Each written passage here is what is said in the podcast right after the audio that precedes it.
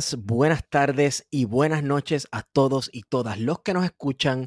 Este es su podcast preferido, Plan de Contingencia, en su segunda edición de este papelón electoral. Me parece que habrá una tercera, una cuarta y una quinta, ¿verdad? Dependiendo de cómo se vaya desarrollando la elección, pero eh, estamos grabando justo después de nuestro proceso de secundaria político-partidista, ¿verdad? Porque los procesos de primaria, pues, como que dice algo de primero, ¿no? Y ya todos conocemos el papelón que ocurrió la semana pasada, por lo que bienvenidos a las secundarias políticas de Puerto Rico. Se siente extraño, ¿verdad, Wario? Súper extraño, esto nunca, esto nunca había pasado. Nunca había pasado. ¿Cuál latinoamericano te sientes? ¿Te sientes cantar así? Tú no puedes comprar el viento. ¿No te sientes así? Bueno, esto, esto un poco evoca a las primarias de, que hubo en República Dominicana en las que Leonel pierde contra la maquinaria del PLD. oh, sí. Cierto es. Mira, este.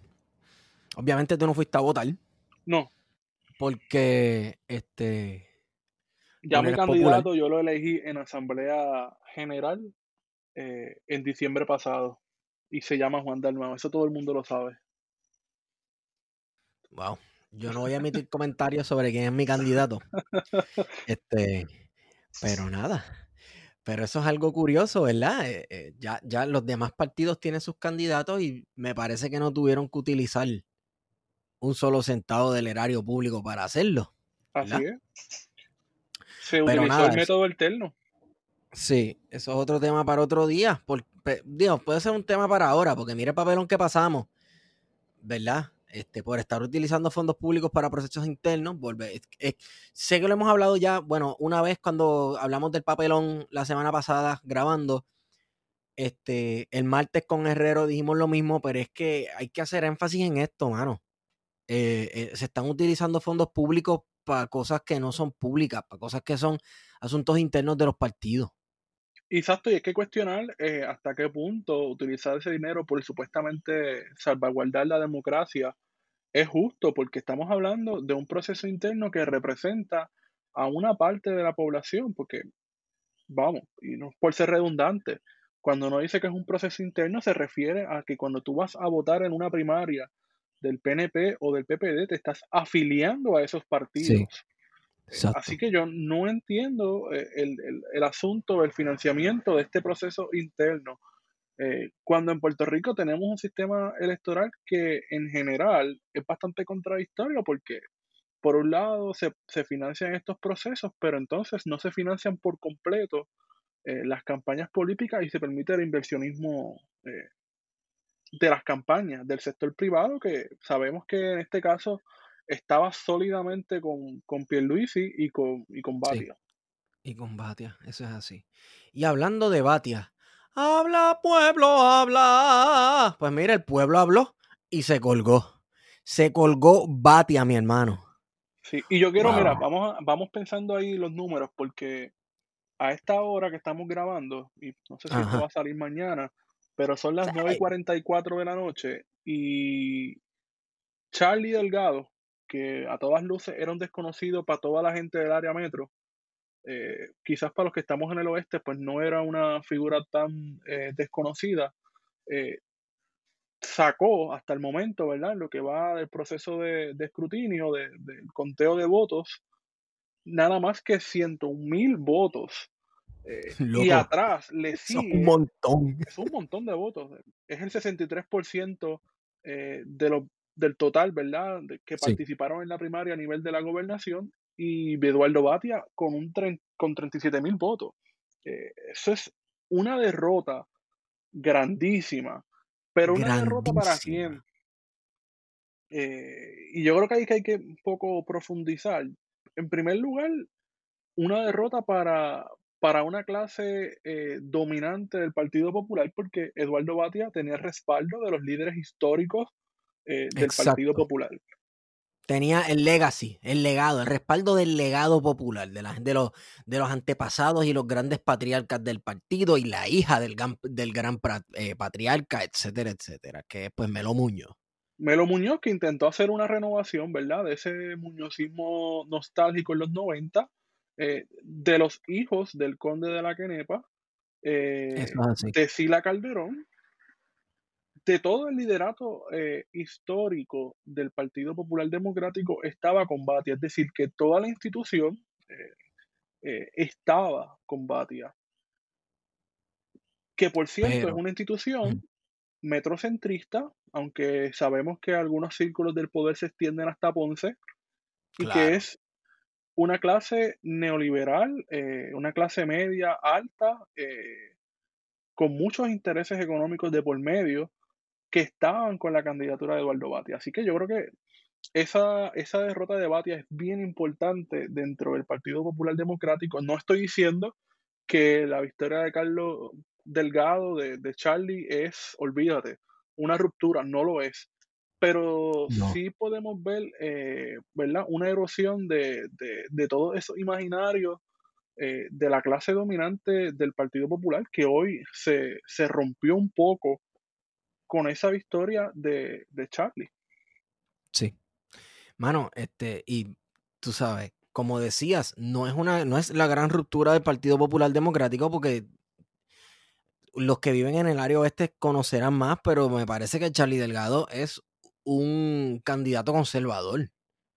Claro. Bueno, si eres, empezando que si eres del Partido Popular Democrático eres conservador arrancando, arrancando la carrera ya eres conservador. Y Batia es, en este sentido, eh, este tipo liberal clásico norteamericano, que es eh, quizás conservador en lo económico, pero liberal en lo social, en, sí en todos estos imaginarios nuevos de las identidades y demás, que ciertamente, pues sí, hay una apertura, pero si uno se pone a pensar, pues mira, la realidad es que en el espectro político ambos son conservadores, este, tanto Charlie como Batia. Lo que pasa es que obviamente, pues Charlie viene de un municipio, eh, viene del área, eh, fuera del área metro, un área donde hay montones de iglesias, el área, oh, igual que el área noreste, el área noroeste es un área sumamente conservadora que está llena de iglesias. Hay una proliferación del protestantismo eh, inmensa. Así que todo el que ha estado pendiente, todo el que ha estado pendiente a los medios vio que Titi Wanda, la otra Titi Wanda, Wanda Rolex, le echó la bendición a Charlie Delgado. Y pues usted y yo, que estamos en las redes sociales y estamos en nuestras burbujitas progres, este, Tal vez para nosotros eso sea risible, pero para decenas de miles de personas en este país eso es un asunto serio. Es una forma de uno ver, ah, pues mira, fulano de tal, que es candidato a tal cosa, está validado eh, por el apóstol o la apóstol, la, la que sea, o el que sea. Y en el caso de Charlie, por ejemplo, hoy estuvo en una misa antes de ir a votar. Así que, antes de votar, no, antes de empezar el día, porque ya Charlie había votado ya en la, la semana pasada. Eh, pero como quiera, es significativo eh, todas esas imágenes, ¿verdad? Porque venden eh, su figura como una persona pues conservadora, hombre de Estado. su discurso hoy estuvo muy interesante también. Su discurso político, bien pragmático y, en efecto dentro de esos análisis que, que a los abogados les encanta. pues uno puede catalogarlo dentro de, esa, dentro de esa dentro de esa narrativa tú lo puedes catalogar como que Charlie es un hombre de estado lo que sea que sí. sí sí mira y, y, pues un hombre que lleva ¿cuántos años lleva Charlie de alcalde? wow un montón montón ¿verdad? montón de años sí sí y entonces es, eso te da eh, una noción de cuán importante es hacer política desde las alcaldías y entonces parece que mucha gente dentro del Partido Popular Democrático se envolvió en el área metropolitana y zonas, zonas aledañas. Y, y, no sé, parece que descuidaron estos otros sectores. Y pienso mucho en la gran perdedora Carmen Yurín, que pensé. Yo no sé si ella pensaba, ¿verdad? Que diciendo que San Juan es mi carta de presentación, esto, eso sea para bien o eso sea para mal. Eh, eso no significa nada para alguien de Aguadilla, para alguien de Ponce, para alguien de Utuado, que San Juan sea su carta de presentación porque esa gente no le importa y no vive en San Juan. Y que ella tiene muchos problemas. Ella tiene muchos problemas con los alcaldes porque la mayoría de los alcaldes no necesariamente son soberanistas. Eh, son personas que están con el, el, consenso muñozista del Estado Libre Asociado y que en ese sentido pues apoyaban a, Charlie. Y Charlie estuvo haciendo una campaña eh, bajo, bajo los medios, ¿sabes? No tenía mucha exposición mediática, pero estuvo haciendo el trabajo en los municipios. Julín, por el contrario, estuvo enfocada en la campaña eh, presidencial de Bernie Sanders y no fue hasta los otros días que comenzó a hacer campaña en los medios. es que fue un descuido graso. Yo no sé dónde tenía esa mujer la mente pensando que, que, para hacer campaña, para llegarle a la gente de Puerto Rico, tú tenías que ir a Washington, D.C., a hacer campaña política y a estar allí. Que se, mira, Julín, sabemos que pues le hiciste frente en las cámaras de televisión ante los medios internacionales a Donald Trump, supuestamente hacerle frente, porque para mí hacerle frente a un presidente de los Estados Unidos, el presidente perfecto lo pusieron los nacionalistas que fueron allá a caerle a tiro. Pero eso es otro tema para otro día. Eso es acción directa. Este, pero pues ok, muy bien, gracias, gracias por nada. Pero y después, el municipio de San Juan en total abandono, y esto parece ya una frase trillada, pero todo el que ha ido a San Juan sabe que está en total abandono. Y ella aparentemente este, pues ella dice que se ha encargado de, desarrollar mejor la educación y el sistema de salud en San Juan. Ok, muy bien, pero la gente, lo que la gente percibe es que necesita un alcalde. Mano, Puerto Rico es un país bien machista y casi del cacicazgo y patriarcal, etcétera. La gente le gusta ver que, que, el que manda está ahí presente. A la gente le gustaba ver a Juan Aubín Cruz Manzano, que fue alcalde como 40 años en Manatí, y le gustaba verlo yendo al supermercado le gustaba verlo por ahí, como que mira, el tipo está presente. Yo no, yo no, si yo prendo el, el televisor y pongo CNN, yo no quiero ver a mi alcalde. Yo quiero ver a mi alcalde o a mi alcaldesa cuando yo salga por ahí en la calle. por lo, Viste, esto soy yo pensando. Este. Haciendo su trabajo. Exacto, pensando en que, bueno, pues haciendo su trabajo, el, alcalde pues, es el alcalde de este municipio, pues yo quiero verlo por aquí, aquí metiendo mano. Y parece que no es la no fue la percepción pública, no fue lo que ella no logró capturar eso. Pero entonces mira qué interesante eso, porque aquí hay dos candidatos que son conocidos a nivel nacional. Y esos candidatos son Batia y Yulín, que tienen una exposición tremenda porque Batia fue presidente del Senado y Yulín es alcaldesa de San Juan, que es la capital de Puerto Rico, y ya de por sí eso le da una exposición nacional.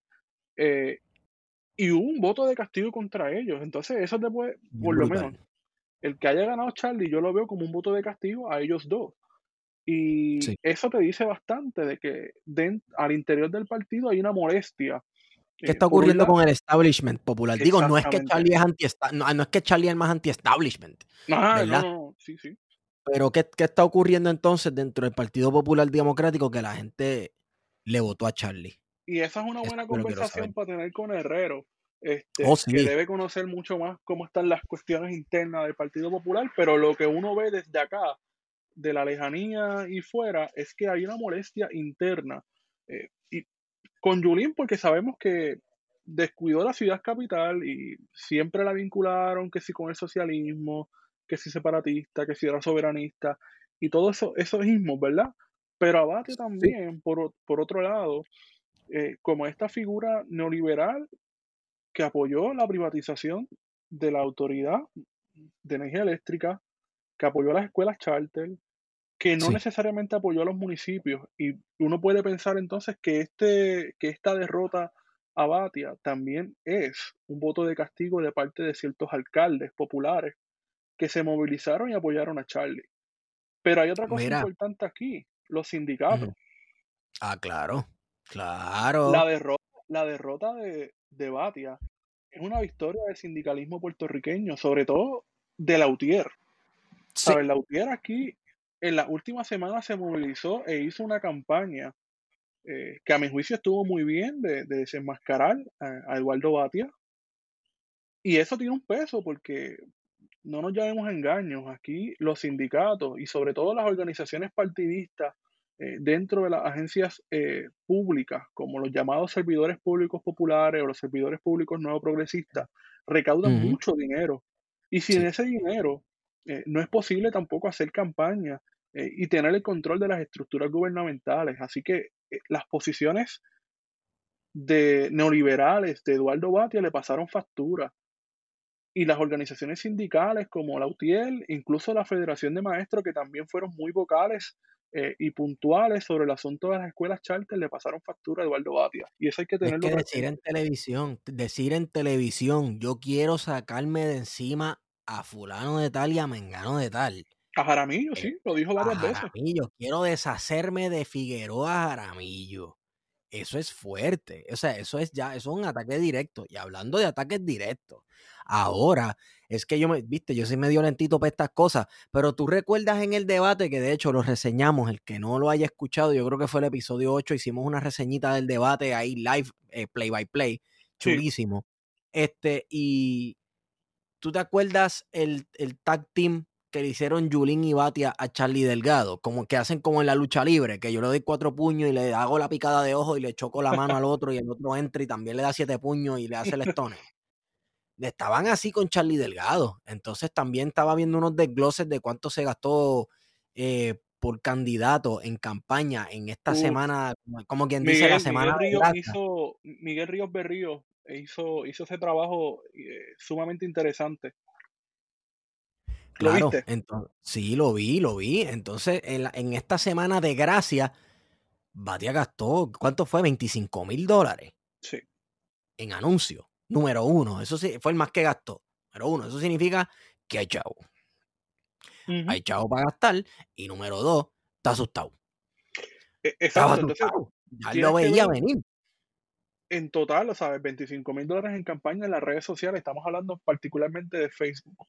25 mil Eduardo Batia, 24 mil eh, Pedro Pierluisi, 15 mil Wanda Vázquez, Charlie Delgado solamente gastó 5 mil y Carmen Yulín unos 500 dólares en campaña en las redes sociales, específicamente en, Facebook. Y la última semana uno vio cómo aumentó eh, las pautas televisivas, sobre todo de Pierluisi y de Eduardo Batia, ¿sabes? Ahí estamos hablando de miles de dólares en la campaña para la secundaria. Porque entonces se abrió una semana completa para poder seguir haciendo campaña eh, y de donaciones, porque esa es otra parte que tampoco se ha hablado mucho se extendió entonces eh, el tiempo para recaudar dinero y no sabemos si ese dinero está siendo fiscalizado por la Oficina del Contralor Electoral o si está por la libre o qué, que ya a mí no me sorprende nada. Eh, y fue impresionante, mano, la cantidad de anuncios en las redes sociales, en la televisión, en la radio, en los periódicos que usaron los, candidatos, sobre todo Pierluisi y, y Eduardo Batia. Sí, Sí, este, y no sé, ¿cuánto se gasta en, propaganda política, en propaganda? Dice mucho. Sí. Y hablando de, propaganda, no he logrado ver el discurso de Pierluisi. No lo vi. No, yo vi el discurso de, de, el de, de Batia. El de Batia me estuvo muy interesante porque el de Batia fue un discurso eh, bien contestatario precisamente a lo que te decía de los sindicatos, porque hizo énfasis primero en su, en su resumen de trabajo público. Estamos hablando de una persona que estuvo más de 25 años en el, entre comillas, el servicio público. Sí. Que no es otra cosa que, que vivir de lo público y después recetarte neoliberalismo. Eh, cosas bien paradójicas. Sí. Y enfatizó en el asunto de la educación, donde sabemos que Eduardo Batia fue uno de los autores de la reforma educativa, una de las personas que trajo a Julia Keller a Puerto Rico, eh, y también enfatizó en el asunto de la Autoridad de Energía Eléctrica y la corrupción, y volvió a decir en la Autoridad de Energía Eléctrica hay corrupción, e intentó vincular a trabajadores y trabajadoras eh, unionados de, la, de la UTIEL. A mí me parece bien penoso esa, esa parte, eh, sí. Pero fue un discurso eh, interesante de parte de Eduardo Batia de reafirmarse en lo que es un neoliberal. Claro, eh, nada, todo el mundo ya sabe, ya, ya eso no es de sorpresa. Y utilizar el discurso para nuevamente pues, zumbar un ataque más, te dice cuáles son los intereses de Eduardo Batia con la Autoridad de Energía Eléctrica y con Luma Energy y los bonos. Bueno, el historial está el historial está. ¿Viste el de Wanda? No pude ver el de Wanda ni el de ni el de Pierluisi, pero vi el de Wanda a las 2 de la tarde más o menos, eh, que ya hizo una conferencia. Ya estaba. Que hizo un culto, hizo un culto de oración. y empezó a bailar. Estaban orando, te lo juro. Empezó a cantar. Este, sí, sí, sí, Bien patético. Y estaba aceptando básicamente la derrota. Sí. Exacto. a, mí me, a mí me acordó, tú sabes, la, la, película de los 300 espartanos, que dice, espartanos, ¿cuál es nuestra labor? Uh, uh, así me los imagino yo, ellos con sus escudos, jefa, jefa. En, jefa, eh, en, esa película es la que sale la escena esta de, de, que hay como una un sumidero que los tiran, ¿verdad? Sí, así mismo. pues parecía, con esa música parecía un ritual. sí. Ellos mismos, como los lemmings, tirándose por un barranco. Este, pues, mira, básicamente, ella concedió, está bien, sí, pues ganaste, loco, pero fuiste un sucio conmigo, fuiste un, tierra tirándome en la campaña, eh, eh, ¿verdad? Te me fuiste en contra y me tiraste por lo bajo, fuiste un sucio. Y esto fue lo que, ¿verdad? Lo más interesante. Todos los candidatos, cuando pierden una primaria, dicen, bueno, ya esto pasó, ahora la, unidad y lo que importa es el ideal y la estadidad, y que ya sí mencionó la estadidad, pues ya se llamó estadista. Eh, pero le dijo que se va a tener que ganar. Se los, te vas a tener que ganar a los votantes, a, a, los electores míos. A mi gente te la vas a tener que ganar porque te fuiste por lo bajo y nos tiraste sucio. Y en verdad que a mí eso me estuvo bien curioso, que todo el verdad siempre se ha dicho que el PNP, no, el PNP siempre sale fortalecido luego de una primaria, siempre somos más fuertes unidos y entonces todo el mundo pues se junta de brazos y pues como todos, todos tienen la pillería en común, pues nada, todos se llevan bien y ganan. ¿verdad? Porque así es que se gana en este país. Entonces, eh, no fue lo que mostró Wanda Vázquez en su discurso. A todo el que esté escuchando que no lo haya escuchado, vaya a la página oficial de, de, de Wanda Vázquez en Facebook. Facebook. Y, y mire el discurso para que usted vea que no fue para nada reconciliador. Ahora. me encanta. No, a mí me encanta eso, que estén todos enchismados. Pero mira, esto es importante porque ah, mientras en el Partido Popular hay una ruptura, por decir, con la clase dominante del Partido Popular, en el PNP, por el contrario, hay un triunfo de la clase dominante Torrimal Miramar oh, eh, con la victoria de Peluisi. Sí, señor. Y todo ese imaginario de que somos humildes, venimos de abajo, que entre comillas representaba Wanda, se vino abajo. Bueno, eh, en esta primaria eh, perdió la gallera y ganó Miramar. Vamos, y no aquí es como que no estamos ahora usando la gallera como un símbolo patrio de cultura y del quehacer cultural puertorriqueño, tú sabes. Eh, digo, lo que se dice en las galleras está bien alcohol. Si, el que no nos crea que vaya a escuche la nota del calce que grabamos allí en una gallera en las piedras, que eso está hardcore. Pero, pues sí, es la realidad, ganó un sector, un sector del Partido Nuevo Progresista y pues es el sector de Pierlucer y los amiguitos de la Junta de Control Fiscal y de la gente que se cree blanquita, pero cuando es tiempo de hacer campaña, pues yo soy el prietito de casa. eh, mano, hablemos de los escocotaus. Hablemos de que se fue Tata. Se fue Tata. estamos hablando de incumbente. Eh, porque, por ejemplo, se fue Evelyn Vázquez, que es incumbente, senadora por el distrito de Mayagüez Aguadilla, estaba corriendo para eh, al Senado por acumulación. Se fue Héctor Martínez, eh, que fue electo hace menos de un año en una elección especial.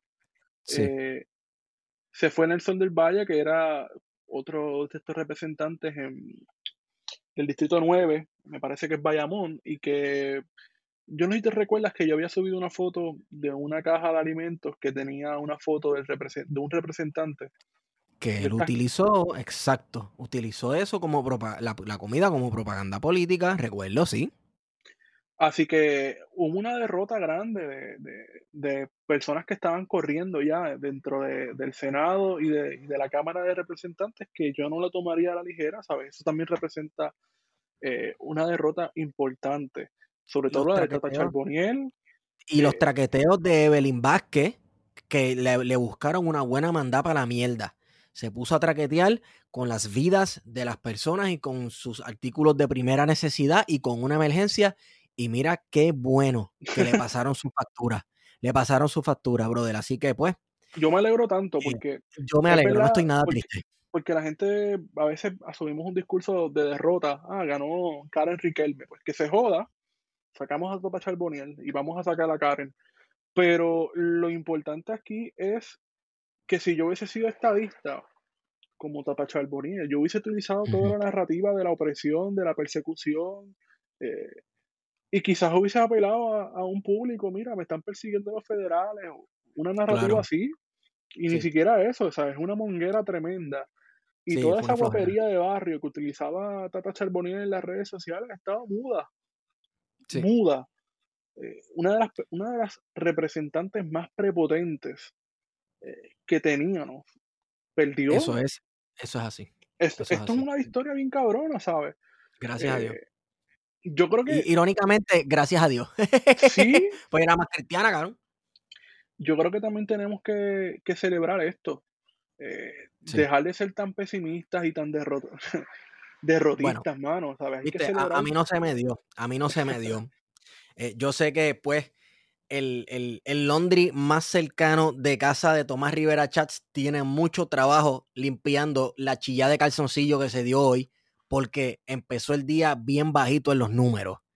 Y parece que se puso caqui. Yo no sé cuántos cadáveres tuvo que entejar hoy Tomás Rivera Chats y cuántas llamadas de celulares escondidos anónimos tuvo que hacer, ¿verdad? Pero el tipo pues quedó dentro. A eso voy, eh, ¿sabes? Eh, aquí, y mira qué curioso esto, ¿verdad? Obviamente la figura de Tomás Rivera Chávez sale bien erosionada, aunque entró eh, como candidato al Senado por acumulación, no entró, no entró como entró el año el años pasado, ¿sabes? Entró en unas posiciones bastante bajas eh, son seis que entran, ¿verdad? Este, me parece que fue el cuarto. Y eso dice bastante, porque entonces un William Villafañe, que es un buscón de toda la vida, desde la juventud, desde principios de, del 2000, que traquetero electoral también. Traquetero electoral, que es importante mencionar, porque aquí estaban haciendo, mencionando de que tiene una hoja de vida en defensa de los valores y no sé qué carajo.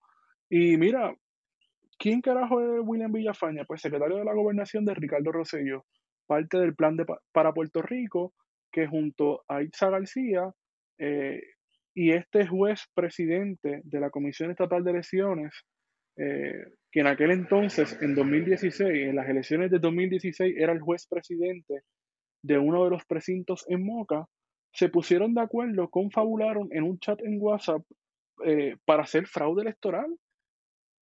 Ese es William Villafañez que hoy sacó la mayoría de los votos eh, como candidato a senador eh, por acumulación. Eso es lo que entonces está validando el PNP. Cuando se habla aquí, no, de que las primarias son un instrumento perfecto para limpiar la casa. Pues tremendo. Pusiste a un, a un, a un delincuente. Pusiste a un delincuente como el, el senador más votado eh, para esa candidatura. No me jodas. No, ya falta que lo hagan presidente del Senado si gana las elecciones. Que eso está interesante porque entonces abre esa posibilidad eh, de disputar el poder con Tomás Rivera Chat. Así que la cosa ah, todavía promete. Mira, eh, parece que Pedro Pierluisi y, el, y la tilapia no se llevan bien. Y pues la, la tilapia es de sabría, que eso es normal. La tilapia es un pescado desabrío, que eso es normal, y es un pescado pues que se crea comiendo caca en fábricas en China y ese tipo de cosas, y eso es normal que no se lleven. Ahora, ¿qué va a significar esa supuesta disyuntiva, esa aparente enemistad, suponiendo que Pierluisi gane en noviembre y Tomás Rivera Chats entre también y tal vez no sea presidente del Senado, pero quiera jalar a todo el mundo por las orejas y quiera tratar de entonces controlar algo, porque se sabe que Wanda Vázquez era la protegida de Tomás Rivera Chats. Y vamos, él movió las piezas para que esa mujer acabara ahí. Ya Wanda Vázquez dijo, Wanda Vázquez ya dijo que su enfoque este, este, lo que queda, ¿verdad? De, de cuatrenio es la gobernación de, whatever, lo que vaya a hacer. Y sabemos que queda posiblemente una o dos sesiones extraordinarias del Senado y de la Cámara. Eso nos da la posibilidad, y eso le hemos hablado, de que dentro de un cálculo político que haga Tomás Rivera Chat, quiera una nominación al Tribunal Supremo. Ah, claro. Claro. Hay una jueza, ¿verdad? Anabel Rodríguez, que está próxima a, retirarse. ¿Qué mejor candidato que Tomás Rivera Chat? ¿Sabes? Una persona con esas ambiciones, conservadora, hombre fuerte, este, que para ocupar esa posición y tener el banquete total. Sí. Recordando de que hace un año los jueces del Tribunal Supremo, eh, en, una imagen eh, impresionante en el sentido de que tú nunca has visto a la rama judicial eh, ir a la rama legislativa a reclamar, a pedir. Se reunieron con Tomás Rivera Chávez a pedirle dinero, un aumento en sus salarios.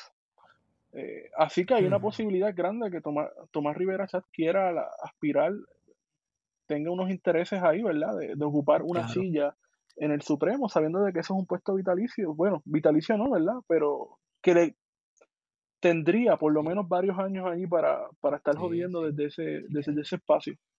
Ahí Tomás Rivera Chats para toda la vida. Ese hombre no, no, no hay manera de despegarlo de la política. Aunque pierda, aunque no salga electo, como sea, eh, yo creo que no hay forma de deshacerse de, ese hombre en la política. Siempre va a buscar por donde meterse. Pero me gusta, me gusta que su figura no haya salido tan, tan fortalecida como lo hubiese ah, querido, porque se le salió todo de control. y eso me encanta. eso es bueno, eso es bueno. Y me gustó, me gustó, viste, me dio un, rayo de esperanza el hecho de que eh, a principio del día sus números hayan sido abismales y pésimos, pero eh, pues, pues no todo sale perfecto como uno quiere. Eh, así que, ni modo. Y que Riquelme salió, ¿Ah? No, no, iba a hablar de que era Riquelme. Keren Riquelme es la tercera este, de, de ese de los candidatos a, por acumulación, pero el segundo es nada más y nada menos que el ex policía Gregorio Matías Rosario, eh, que mató a un dominicano en Río Piedra. oh, este, sí. Y es representante, ¿verdad? O fue en algún momento dado representante de los policías de Puerto Rico eh, y esa es la, el tipo de calaña, ¿verdad? El tipo de, de gentuza eh, que tenemos en el Senado y que revalida como candidato al Senado nuevamente. Es que yo me quiero, yo no me explico cómo es que, ok, ¿cuál es la historia de este tipo? Le pegó cuatro tiros, aún no me. Este, aquí está. Que por cierto es dominicano. este es que voy a votar. Claro, claro, loco, claro que es dominicano. Tú sabes, el, el que sea dominicano o no, a mí no me sorprende. Porque eh, eh, la, gente está a lo loco y obviamente la policía de Puerto Rico sabemos que es un instrumento represivo y históricamente ha sido utilizado para reprimir a la comunidad dominicana. Eh, pueden verificar mi tesis, publicada en el Centro de Estudios Avanzados de Puerto Rico y Caribe, allí está en la biblioteca.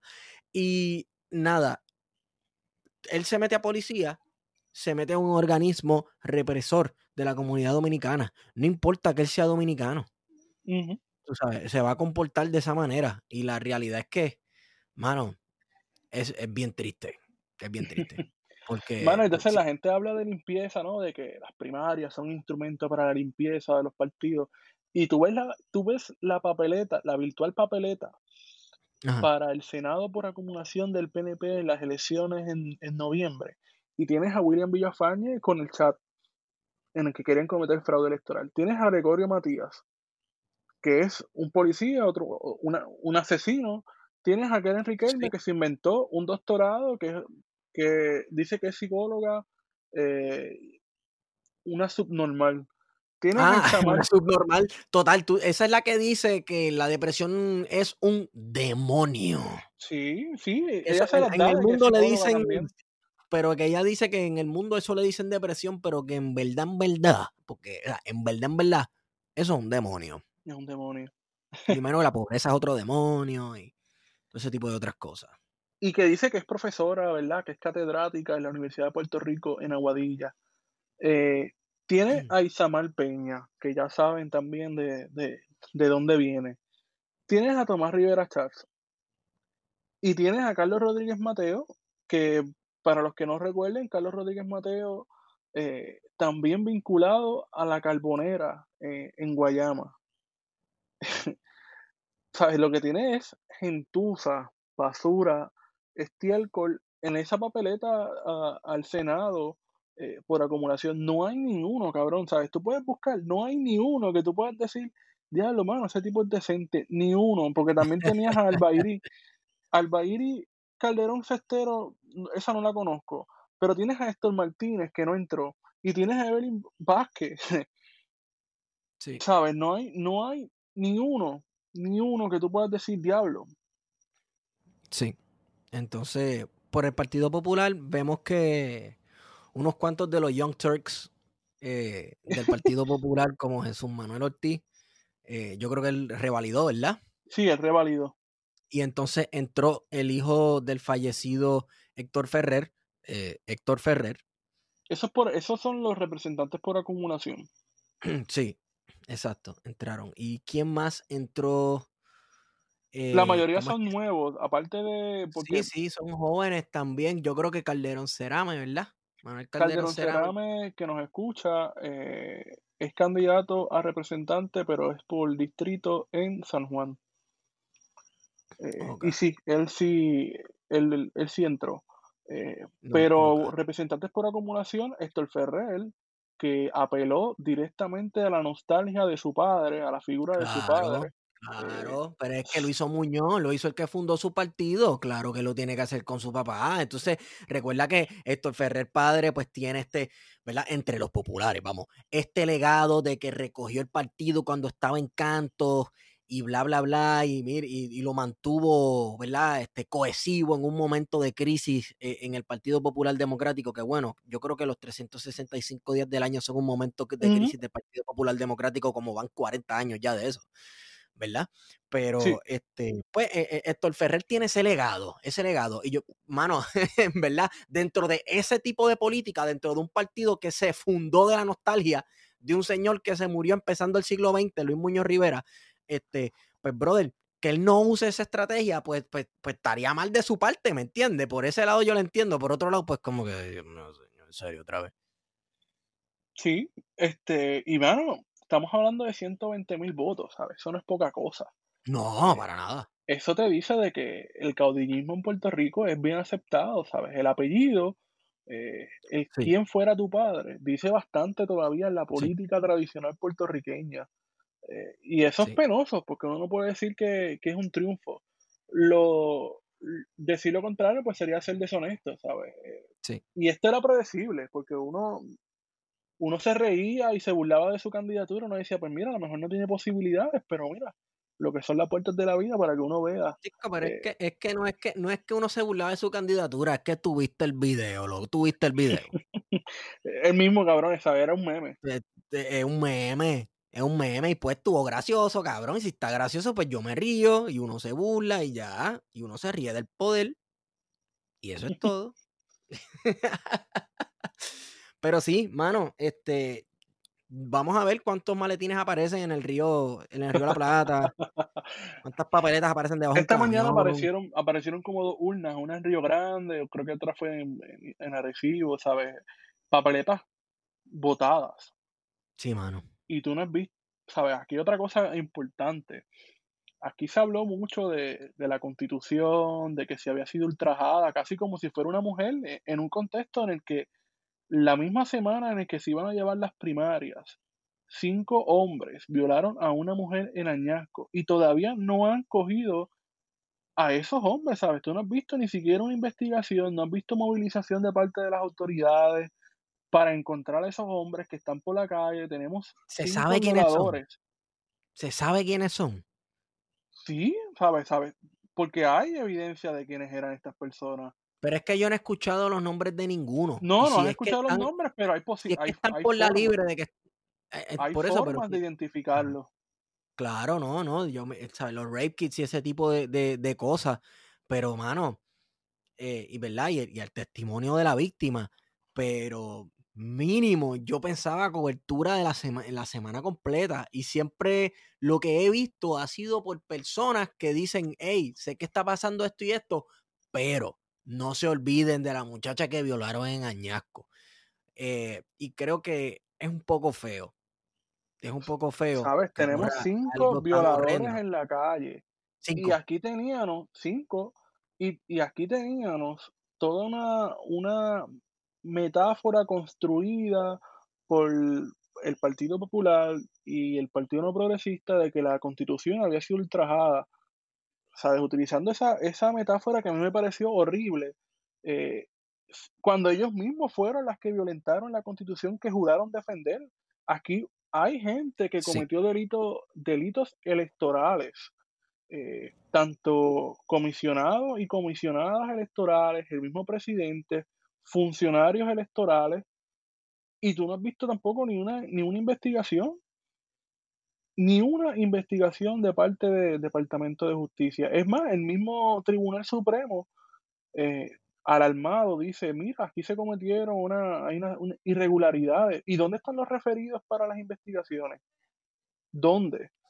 No vemos nada, ¿sabes? De parte de las bueno, autoridades que están destinadas a llevar la investigación, tú no ves nada.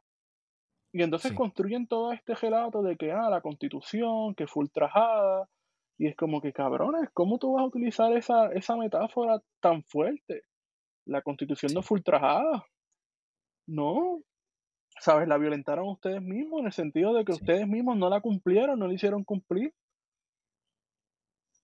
Y Guario, ¿tú no crees que es porque aquí en, en las primarias y en las elecciones el país básicamente se paraliza y le da amnesia sobre todos los otros temas y esto se convierte como la semana de la serie mundial, como si esto fuera un deporte Sí, nacional? este, uno piensa, por ejemplo, en Arcadio Díaz, que hablaba de la memoria rota, eh, pero hay una memoria, ¿sabes? No solamente rota o selectiva o, o a conveniencia, es que hay gente que hace el switch y para el carajo, es la misma gente sí, que te dice, ah, es que yo no puedo votar eh, por el PIB o yo no puedo votar por Victoria Ciudadana porque no son alternativas, ellos no van a ganar y te buscan cuan- 20.000 excusas, 20.000 20 mil excusas, y estupideces, estupideces, que si fulano de tal, porque ahora hablar articulado, hablar eh, con palabras, ¿verdad? ¿Sabes? Hablar español es malo, es elitismo, no le Sí, llegas a las personas,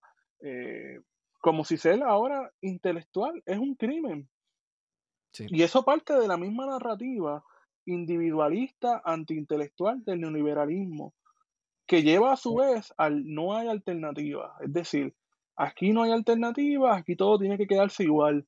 Y eso es problemático, porque entonces después toda esta gente que ha estado con esas mismas líneas de que el PIB, que si no presenta eh, opciones, que dónde está el plan de gobierno, ¿ustedes vieron alguna, en algún momento aquí alguno de esos analistas, que la mayoría son hombres y abogados, discutieron un plan económico de parte de Pierluisi, de Batia, de Charlie, de Wanda. Es más, ¿en algún momento tuviste propuestas concretas para hacer frente a la situación económica de Puerto Rico de esos candidatos y candidatas? Nunca. De salud, nunca. Es decir, era una carta en blanco que le estabas entregando. Y sin embargo, son la misma gente, ¿verdad? En su afán de defender lo indefendible del status quo, buscan las 20.000 pendejaces para seguir justificando su voto. Entonces yo me sorprendo porque uno dice, pues a lo mejor las cosas van a cambiar y demás, y uno se levanta y uno ve a fulanito, a fulanita, ah, ya ejercí mi derecho al voto. Y uno dice, pues coño, ¿sabes? Tanta mierda que estuviste hablando, buscando excusas, y terminaste votando por uno de los dos partidos que vinieron y te trajeron hasta aquí. eso Una así. escena que yo vi el, el domingo pasado en, Agua, en Isabela, de un señor encabronado, y con razón. Ah, aquí no funciona nada, que si las escuelas, que si el huracán, que si se robaron los chavos, los fondos, que dejaron un mon- montón de gente, y es como que yo digo, pues mano, estás participando en un proceso interno de los dos partidos que nos trajeron aquí, Sí, ¿sabes? Y curioso porque la- las expresiones las hacía desde una escuela que había sido cerrada por Kelleher y que la habilitaron únicamente para el proceso electoral. ah, pues eso sí.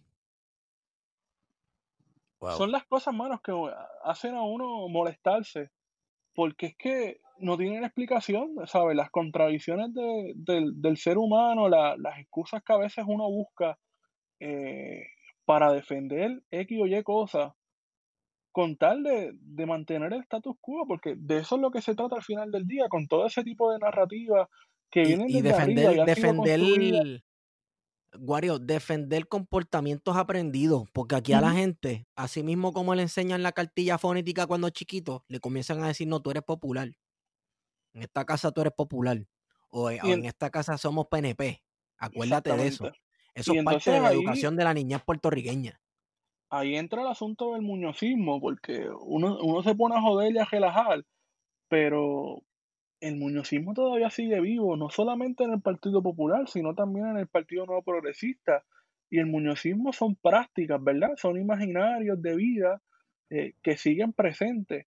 Esa mierda del partido único que se queda con las tres ramas del poder es muñozista.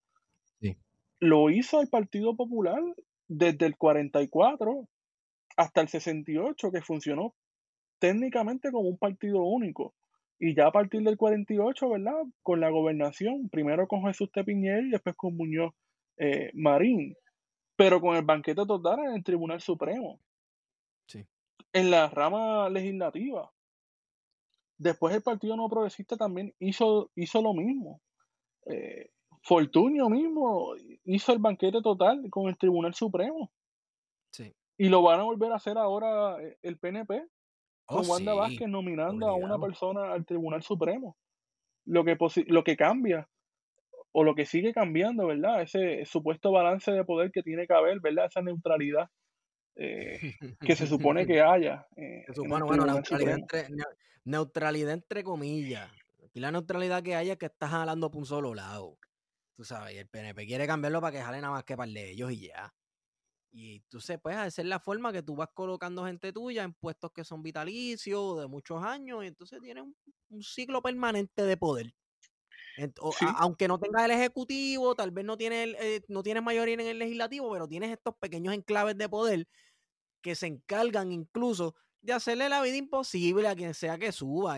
Mira, eso también a mí me da mucho miedo, Wario, de si gana alguien de uno de los partidos eh, ¿verdad? De no tradicionales, refiriéndome al Partido Popular Democrático y, al Partido Nuevo Progresista.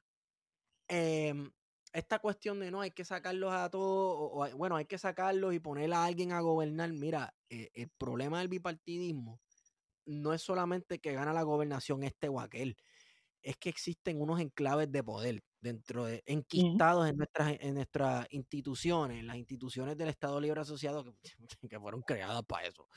Pues, pues, ni modo. Este, y se trepe quien se trepe allí. Esos, esas figuras de poder enclavadas eh, están encargadas de hacer que eso sea lo más inmóvil posible. De que eso no cambie allí y que el balance de poder no cambie para un lado que no sea el de ellos o si va a cambiar, pues que cambie para los populares y entonces para después entonces yo quitárselo a los populares y no a otra gente. Y eso es algo que me da mucho miedo, que aquí puede ganar quien gane la gobernación, pero esos enclaves de poder, eso hay que... y pues estamos hablando, por ejemplo, del Tribunal Supremo. Que uno, de gasolina. uno de esos enclaves es el Tribunal Supremo, ¿sabes? Uno tiene que estar claro eh, que cualquier opción progresista y soberanista, ¿verdad? Entiéndase independentista, que, tome el poder va a tener en el Tribunal Supremo uno de los mayores obstáculos, porque el Tribunal Supremo, primero, el verano pasado, con la decisión, ¿verdad?, de, descalificar y de básicamente sugerir que había un golpe de Estado por parte de Pierluisi y de hacer un acomodo, ¿verdad?, para que Wanda Vázquez ocupara la gobernación, le dio un ristal a la constitución de Lela y ahora en este proceso primarista en el que, la, en el, que el Tribunal Supremo fue el último, ¿verdad?, en, tomar la palabra, le dio otro ristal al, Estado Libre Asociado. Así que vemos entonces... ¿Tuviste en ese periodo, en esos dos o tres días, como la tilapia se volvió a convertir en tiburón? Papi, sacó una, chacho, sacó unos clajes de dientes, mi hermano, que aquello por poco, olvídate, yo me asusté. Bendito, yo estaba bien calladito, y estaba que... no, ¿verdad? Oye, ¿qué pondrás en Facebook mañana? Buenos días Puerto Rico, yo creo que mañana buenos viene días, Puerto Rico, me cago en tu madre. Creyeron que, podían, que podían, pero no pudieron. Seguimos vivos, seguimos de pie, papi. Full records. Chacho. Pero mira, una cosa importante, porque es que a veces también se minimiza, y, como te digo, tanto, tanta mierda con el derrotismo. Mira, es verdad que el bipartidismo no está muerto, pero está herido. Y para mí eso es bien importante. Porque aquí no, de que el bipartidismo ganó y no, el bipartidismo no ganó. El bipartidismo sí, no está muerto, pero está herido. Y eso es clave. La campaña, lo que queda de campaña electoral, hay que darlo todo, ¿verdad? Las opciones progresistas, hay que ocupar todos los espacios, la participación.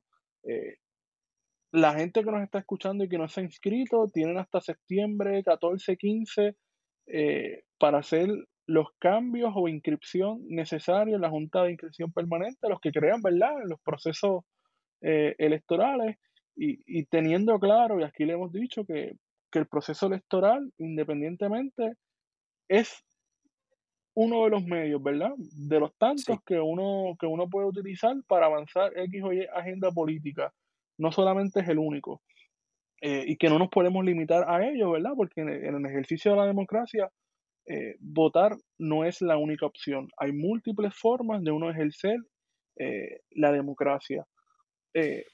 Pero como estamos en un año electoral, ¿verdad? Y de camino a un proceso electoral en noviembre, pues es importante entonces la participación activa de inscribirse y también de participar como funcionario electoral y eh, algo, ¿verdad? Que, recae bajo ejercer la democracia, que yo creo que es una de las cosas más importantes de una verdadera democracia. Sabemos que aquí estamos pues viviendo un simulacro, aquí lo que hacemos es un simulacro, pero parte de ejercer eso es el, organizarse. Esto para que lo vayan pensando quienes están escuchando. Eh, organizarse eh, de cualquier manera. Organizarse puede ser no solamente organizar un nuevo movimiento político con unas bases que sea aquí y allá, etcétera, etcétera. Organizarse también puede ser el día de las elecciones, tú darle tres patas a la normal que no quiere ir a votar y llevarte los dos en carro y, ir a votar en corillo. Eso puede ser también una manera de, organizar. Exactamente. De mover, de agitar masas, de mover. este, y, hay mucha pues gente que está construyendo poder popular eh, en las comunidades, ¿verdad? En distintas organizaciones políticas que están ajenas al asunto eh, electoral y que son importantes también, ¿verdad? Dentro de, dentro de toda esta lucha eh, por adelantar unos objetivos comunes que podemos llamar progresistas. Suponiendo de que dentro de progresistas estamos hablando de, una, de un montón de cosas, ¿verdad? Pero que como mínimo son anticolonialistas y antineoliberal como mínimo. Es que tú, tú utilizas progresista y pues uno, yo me siento entre la espada y la pared porque pienso en el Partido no Progresista y, pienso en progres. yo creo que, hacho, ya lo, pues, que no me digan progre nunca en la vida, son malos, son insultos. Pero mira, yo creo que el, en el balance, para mí, yo creo que en el balance, pues, pues eso, eso es bueno.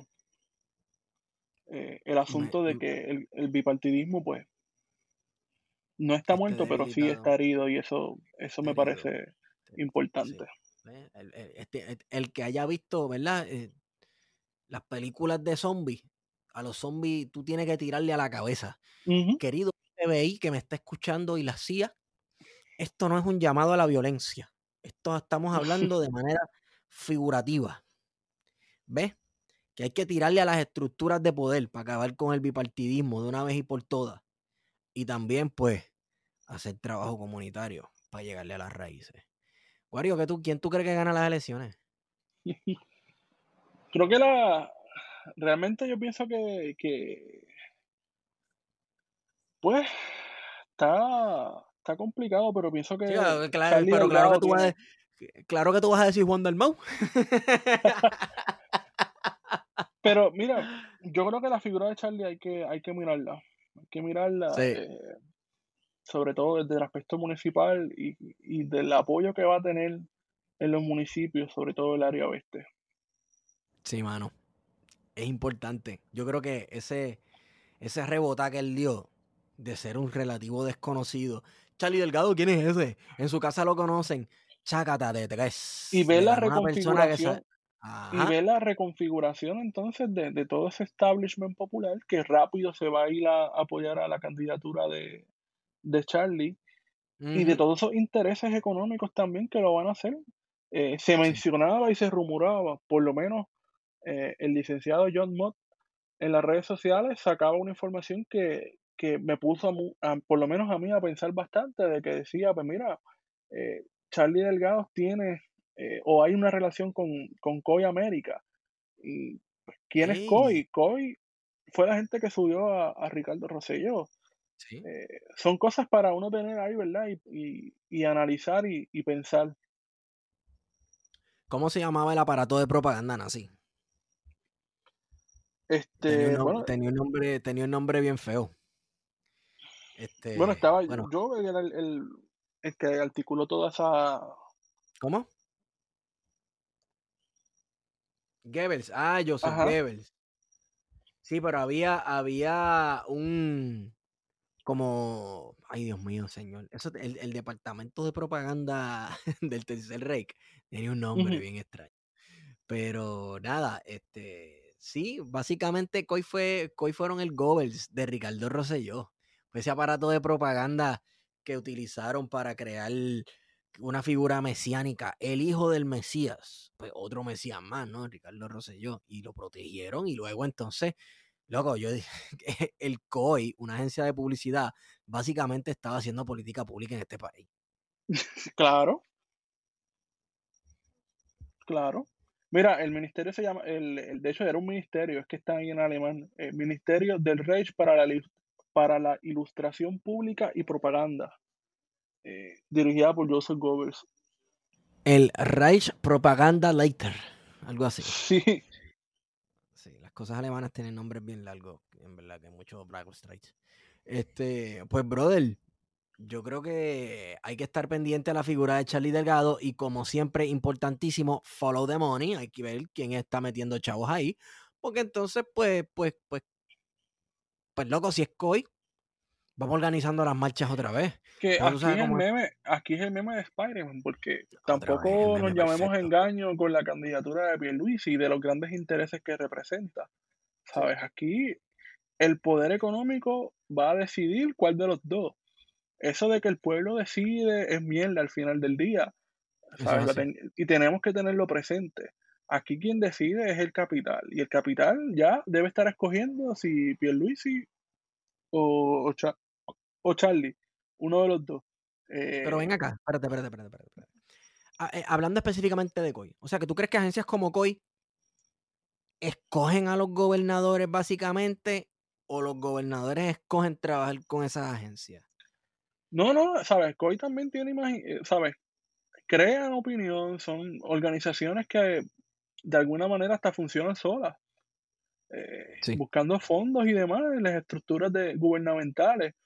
Eh, así que ciertamente, yo no estoy diciendo que COI va a decidir quién es la gobernación, pero hay otros intereses económicos, ¿verdad? Sabemos que Pierluisi fue abogado de la Junta y que tiene muchos intereses sobre todo con la carbonera, en un momento en el que se, está proponiendo la transición, ¿verdad? Básicamente eliminar eh, la planta carbonera eh, en Guayama, pues ahí hay muchas cosas pasando, ¿sabes? Uno tiene que tener presente eso en el análisis. Yo no estoy diciendo que COI lo, lo, representa, pero sí sabemos que COI cumplió una función, eh, sobre todo de crear las imágenes de Ricardo Rosselló como este hombre que tenía la posibilidad de ser gobernador, es decir, lo convirtió en una figura gobernar que podía gobernar a Puerto Rico. Ya es, es que yo me acuerdo a Pierluisi cuando trató de ser gobernador que él llegó hasta juramental y todo, ¿verdad? ¿Quién? Pierluisi llegó a juramentar y todo. Sí, estuvo dos, tres días creo que fue, ¿verdad? Algo así. Pedro el Breve. Qué cosa más cañona. Este, pues. No, no es que eh mi país, de verdad, ¿sabes? La, las cosas que pasan aquí en cuanto a política son ridículas. Loco, y entonces tienes, tienes el candidato del COI, que es Charlie Delgado, y, y entonces tienes el candidato de la Junta de Control Fiscal, que es Pedro Pierluisi. Entonces, ese, esas son las dos opciones que más votos no hay forma. en esta red. No hay forma. O sea, si tú sabes eso, si tú sabes eso, ¿cómo tú vas a votar por uno de esos dos anormales? Dime, a menos que no tengas unos intereses ahí eh, económicos tuyos bien envueltos, que tú le hiciste un favor un día y entonces... Ahí entonces tenemos que hablar de la cultura política puertorriqueña y de lo complejo que es, porque tú le puedes explicar y hacerle ver de todas las maneras posibles a mucha gente, pues mira, Pierluisi tiene estos intereses, este, este es el mapa completo, ¿verdad? De, de todas las personas que están detrás. Y hay gente que te va a decir, no, pero es la mejor alternativa, ¿no? Porque es el que hay que votar. Ese corazón del rollo es bien difícil de uno, de uno decirle, pues mira, es que Pierluisi no va a representar los mejores intereses del pueblo puertorriqueño, va a representar unos intereses particulares. Y se lo puedes explicar de, cualquier forma y no hay Dios que convenza a esa gente. Eh, claro. Y ahí hay trabajo que hacer. Sí. Y entonces tú le dices, bueno, Pierluisi es cuñado, si no me equivoco, de, de uno de los de la Junta de Control Fiscal y bla, bla, bla, y les explicas que hasta lazos familiares hay, que incluso este Elias Quintana estaba mencionando un poco sobre los lazos familiares y los apellidos de, de muchos de los que ganaron hoy, incluyendo a, Delgado Altieri. Y pues sigue, sigue ese legado colonial español también, de las grandes familias en Puerto Rico. Lo que pasa es que, pues, pues, tú sabes, la aristocracia del patio. La sangre que tiene no es azul. Quizás no tanto con, con, con, del, con Charlie Delgado, pero sí con Batia, por ejemplo, ¿verdad? Eh, su tía abuela era Felisa de Rincón. Por ahí ya uno puede ver que hay toda una, una línea eh, dura del Partido Popular que apela precisamente a la nostalgia muñozista. Pero es que es la cuestión del legado. Es, la cuestión de la sangre, hermano. Mira, Guario, vamos a aceptarlo. Eso pasa también en el independentismo puertorriqueño. Sí. Eso pasa, el apellido. Ah, él es el sobrino de fulano, ah, él es el hijo de fulano que hizo tal y tal cosa, ah, que es brutal. Eso pasa.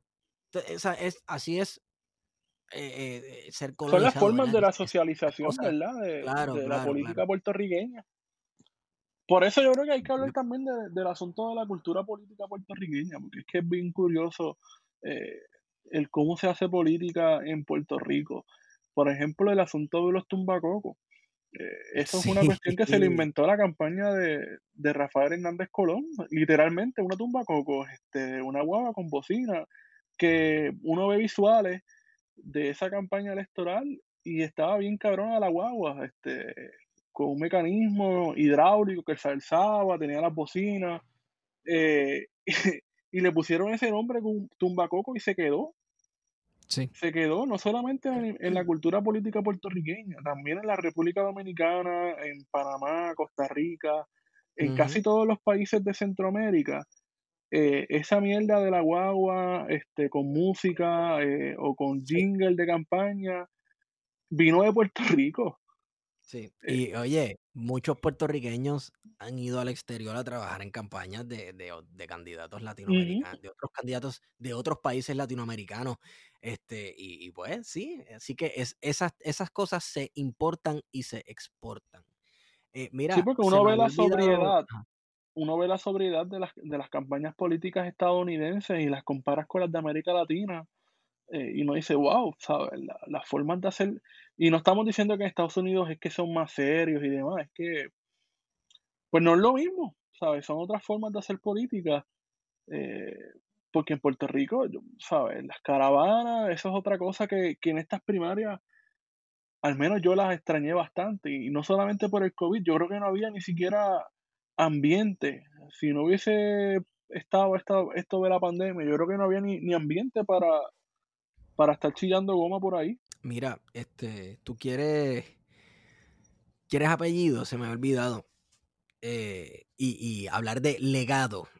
Eh, la mamá de Eduardo Batia, pues Carmen Gautier Mayoral, que ya había mencionado, sí, que, ¿verdad? Él, tenía relaciones eh, familiares con, con doña Felisa del Rincón, pero los apellidos Gautier y Mayoral, tú sabes, son tan importantes en el partido eh, popular democrático como el apellido Muñoz, como el apellido Fernós, como el, tú sabes.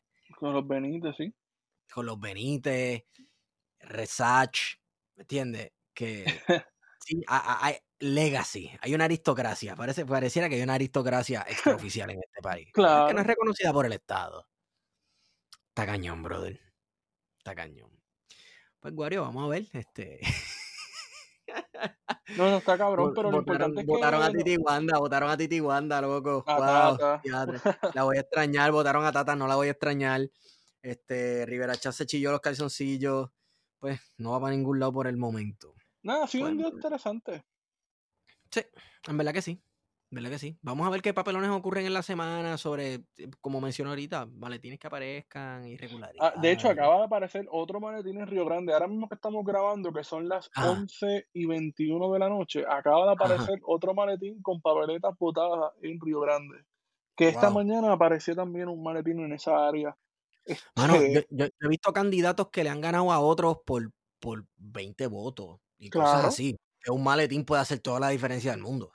Y hay municipios, por ejemplo, en Río, en, en San Germán, donde hay una, una primaria bien cerrada eh, por menos de 100 votos eh, en la alcaldía, donde va a haber escrutinio, eh, que uno puede dar sorpresa, ¿sabes? De momento, los añadidos a mano, que todo el mundo sabe que esos votos casi nunca se cuentan o se cuentan al final, sobre todo cuando hay procesos bien cerrados, pueden cambiar la- la- las primarias para muchos candidatos y candidatas. ¿Tú te imaginas? Que cambie, que, que encontrar un maletín cambie el resultado uno de los candidatos. Ay, papel. Dios, pero tú sabes que ni con toda la trampa que hizo Tomás Rivera Chat, ni Wanda, ni Lolín en la, Ajá. en la Comisión Estatal de Elecciones, ni con eso pudieron ganar. Qué bueno. Cabrón, Que porque fue todo esto- toda esta mierda de las primarias fue por diseño, ¿sabes? El que te diga lo contrario está mintiendo. Aquí Claro.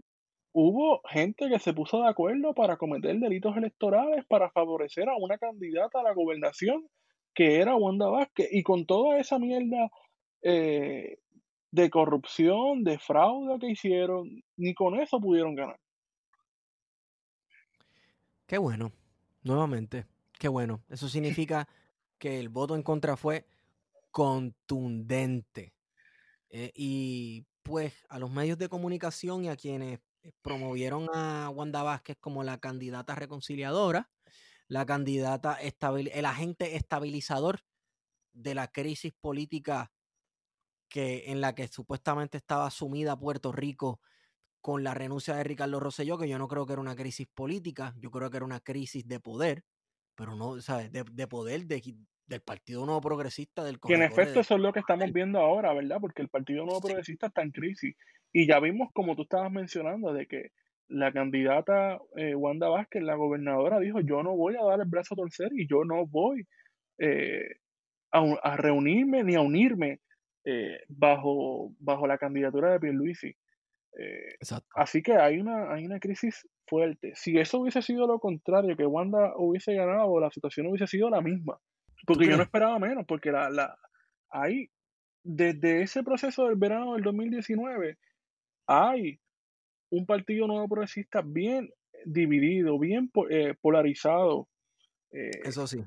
que merece un análisis más detallado, porque a veces, como te digo, a veces nos vamos en estos discursos bien derrotistas y hay que estar pendiente a lo que está pasando internamente en los partidos. Las cosas no son como se perciben desde afuera de que todo está bien, no.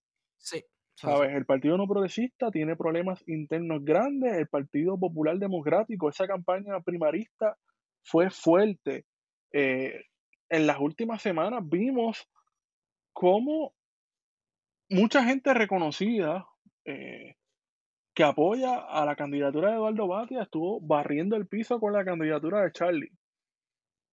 Y lo vimos en el debate, ¿sabes? El mismo En debate. el debate, nuevamente, eso fue tag team, papo, le dieron de entre dos. Y ahora, bueno, ahora mismo, este, ¿cómo te digo? Yulín tiene que estar eh, de camino a Vermont, se va para los Estados Unidos a trabajar con los demócratas, loco. Es obligado. Pero obligado. Pues, y, que fue en realidad lo que le hizo daño. Ella dio, ella estuvo de media tour demasiado tiempo. Y eso para, para aquí, aquí, eso no nos impresiona a nosotros. Mira, tú puedes salir con Zac Efron todo lo que te dé la gana en Netflix. Mi hermana, es, aquí eso no va. La gente te tiene que ver aquí como que estás haciendo algo, no en televisión. Sí, no, no, no. Ella todas las posibilidades de haber. si hubieses hecho tu trabajo bien en la alcaldía, tener posibilidades, pero. Eso es totalmente correcto. Pero nada, Wario, vamos a ver qué pasa. Este, yo creo que podemos dejarlo aquí, ¿verdad? Sí, vamos a dejarlo aquí. Esto va a seguir, este drama. Sí, señor. Bueno, eh, nada. Eh, Wario, ¿dónde te consigo? Me consiguen en Wario Candanga, en Twitter, en Instagram. Y a mí me consiguen Estigón por Twitter. Recuerden seguirnos y darnos like en Facebook, en Plan de Contingencia, P de Contingencia en Twitter y Plan de Contingencia en Instagram. Y pues nada, este, no se pierdan la próxima nota al cárcel que va a estar bien buena. Y con eso hemos sido con ustedes. Plan de Contingencia.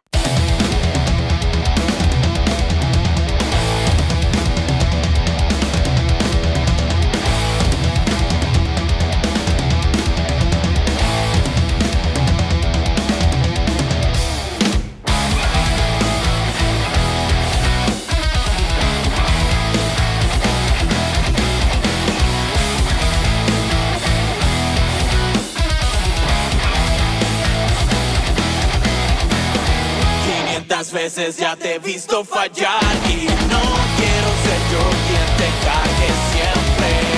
Soy el espejo que te ha visto llorar, ya quiero ser pedazos para